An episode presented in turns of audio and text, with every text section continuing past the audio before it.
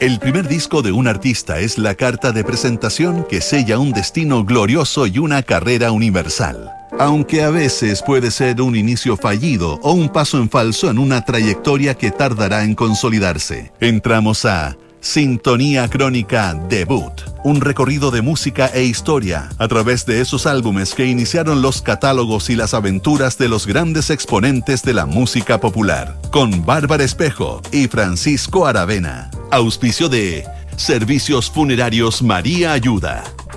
Duna. Sonidos de tu mundo. En el programa de hoy revisaremos el debut de The Doors. Estás en sintonía crónica debut en Duna. El verano del amor de California tuvo a The Doors como uno de sus exponentes más emblemáticos, una mezcla de poesía, rock y jazz y un frontman esencial y controvertido como Jim Morrison hicieron que el cuarteto psicodélico de Los Ángeles consiguiera un debut soñado con su primer disco homónimo, el álbum debut de The Doors en nuestra crónica de hoy.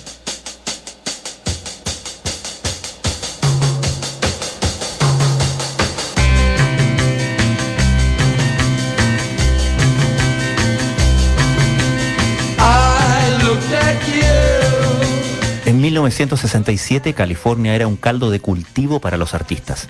El sol, el hipismo, las drogas y el amor libre habían convertido a la costa oeste en el lugar donde estaban pasando las cosas más interesantes. California Dreaming de los Mamas and the Papas se había transformado en el himno oficial de esa época y miles de jóvenes dejaban todo para disfrutar del verano del amor. Dos años antes, Jim Morrison, un estudiante de UCLA, se había encontrado con Ray Manzarek, un compañero de la universidad Morrison, poeta aficionado, le mostró a su amigo un texto que acababa de escribir. Manzarek, tecladista y fanático del blues y el jazz, quedó maravillado con el poema y le sugirió a Morrison que formaran una banda. Before you slip into unconsciousness, I'd like to have another kiss, another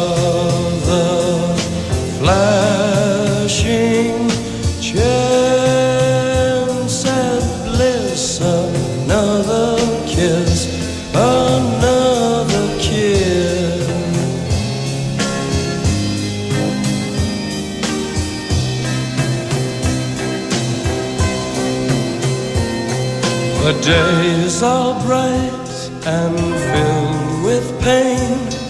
Enclose me in your gentle rain, the time.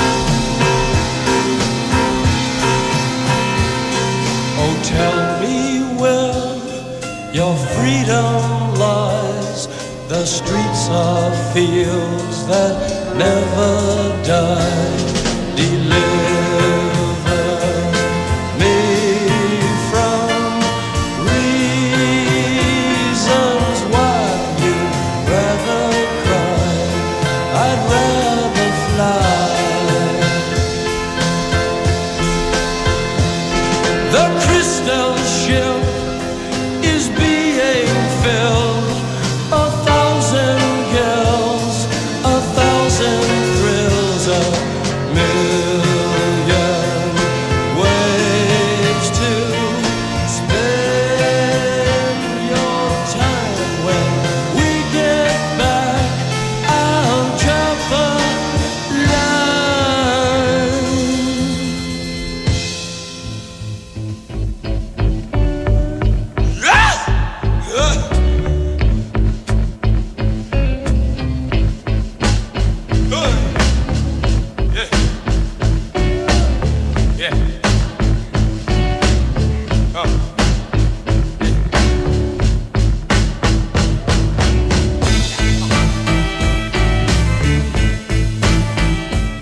Meses, Jim Morrison y Ray Manzarek ya habían reclutado a los músicos que faltaban para su proyecto. Robbie Krieger era un guitarrista con estudios de flamenco y John Densmore era un baterista fanático del jazz. Ambos conocían a Manzarek de unas clases de meditación y se subieron al proyecto que aún parecía un bosquejo. Solo faltaba el nombre de la banda que lo tomaron de un poema de William Blake que hablaba de las puertas de la percepción, el mismo título que tenía un libro de Aldous Huxley. Así, en medio de la psicodelia de la época nació The Doors, un cuarteto que no tenía bajista y que confiaba parte de su base rítmica en el teclado de Raymond Sarek.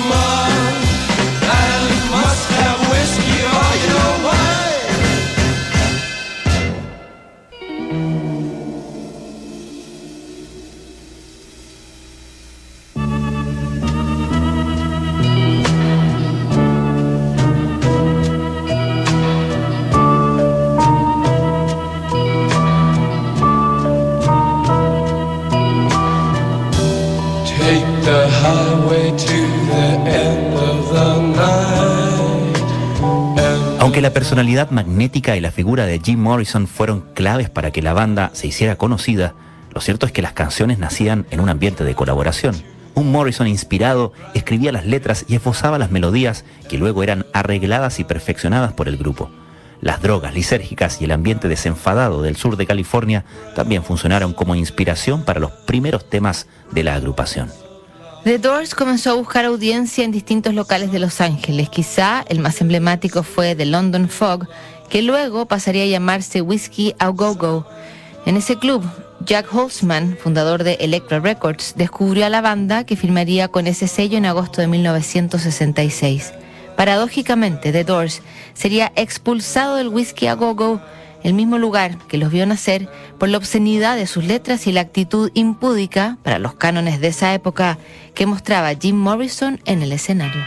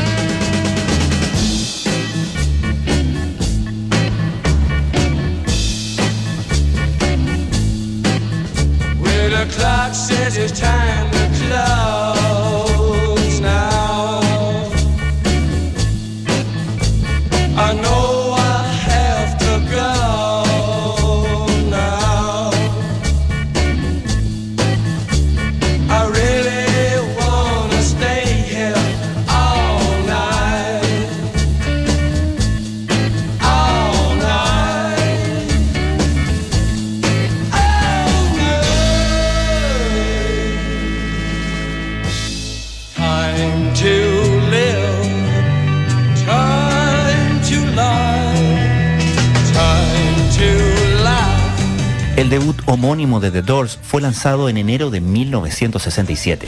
Grabado en un par de días gracias a la experiencia que había ganado el grupo tras dos años de presentaciones en público, The Doors fue un golpe de psicodelia y poesía en partes iguales. La mezcla de rock, blues, jazz y hasta flamenco convirtió al cuarteto en una de las propuestas más interesantes del momento. Junto a la brillante ejecución musical del grupo, Jim Morrison se alzaría como uno de los primeros frontman en la historia del rock. Su forma de presentar las canciones, moverse en el escenario y su calidad de símbolo sexual lo convirtieron en el favorito de las revistas y la televisión. Aprovechando el momento, Raymond Sarek filmó una breve película con el primer sencillo, Break On Through to the Other Side, que se transformaría en uno de los primeros videoclips en la historia de la música pop.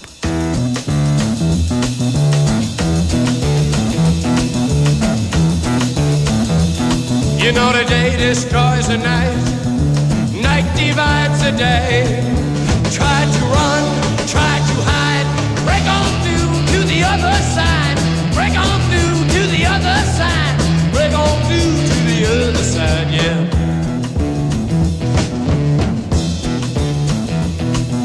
We chased our pleasures here, dug our treasures there.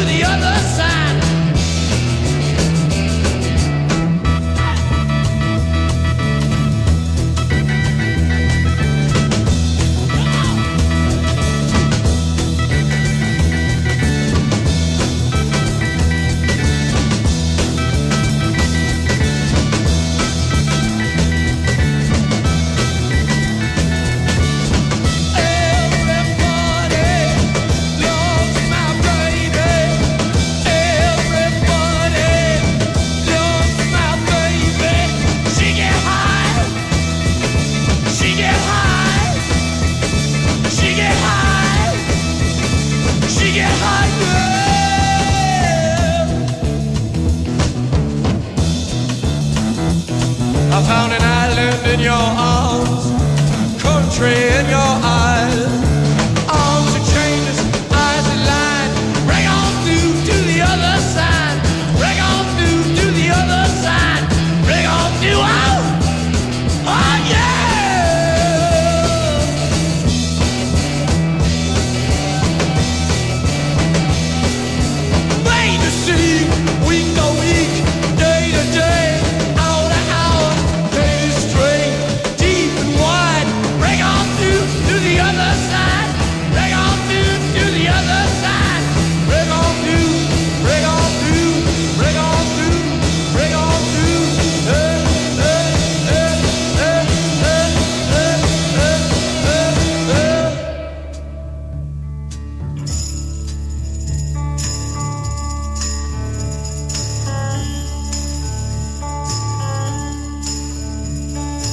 This is the end, beautiful. El debut de The Doors los transformó en una de las bandas más importantes del momento, además de ser un contrapeso a la invasión británica que tenía a los Beatles y los Rolling Stones como puntas de lanza. Las presentaciones de la banda se transformaron en verdaderas peregrinaciones de fans que además chocaban con las fuerzas policiales. El propio Jim Morrison fue arrestado en un show en New Haven tras usar el micrófono para acusar hostigamiento de la policía. La canción más importante de este debut soñado de The Doors fue obra del guitarrista Robbie Krieger, quien llegó con la letra y la música a un ensayo del grupo. Raymond Sarek agregó la icónica introducción de teclado y la transformó en un éxito instantáneo. Más adelante, en el popular show de Ed Sullivan, Morrison fue conminado a cambiar la letra para no cantar el Girl We Couldn't Get Much Higher, que escandalizaba a la opinión pública. Morrison desobedeció la orden y cantó el trozo prohibido de esta canción, que luego sería versionada por decenas de artistas y transformada en uno de los mayores clásicos de la música popular.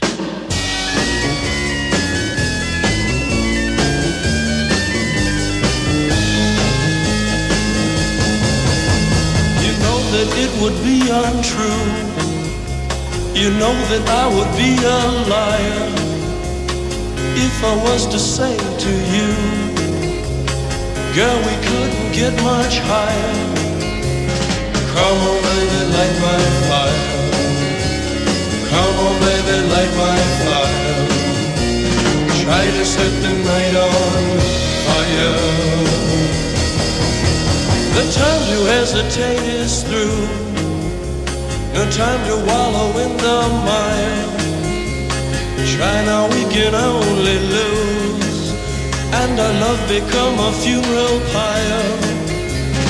Come on, baby, light my fire.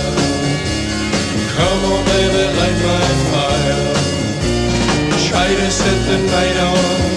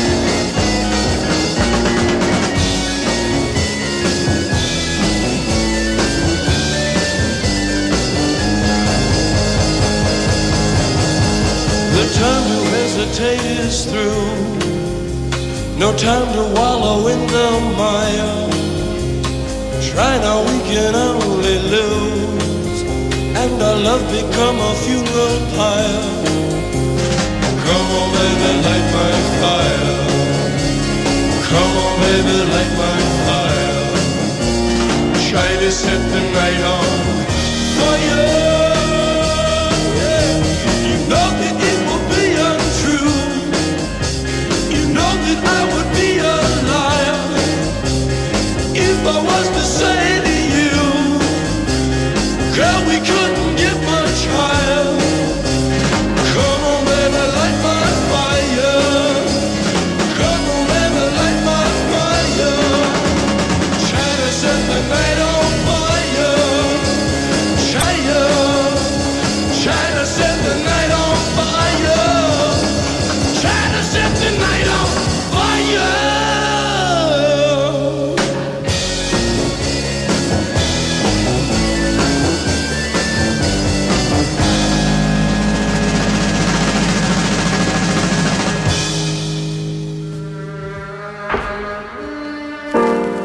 Nuestra crónica de hoy revisamos el debut de The Doors. En el próximo programa, el debut de Madonna. No te la pierdas. ¿Sabías que puedes comprar de forma anticipada los servicios funerarios de María Ayuda? Entrégale a tu familia la tranquilidad que necesitan y estarás apoyando a cientos de niños de la Fundación María Ayuda. Convierte el dolor en un acto de amor. Cotiza y compra en www.funerariamariaayuda.cl. Siguen aquí los sonidos de tu mundo. Estás en Duna 89.7.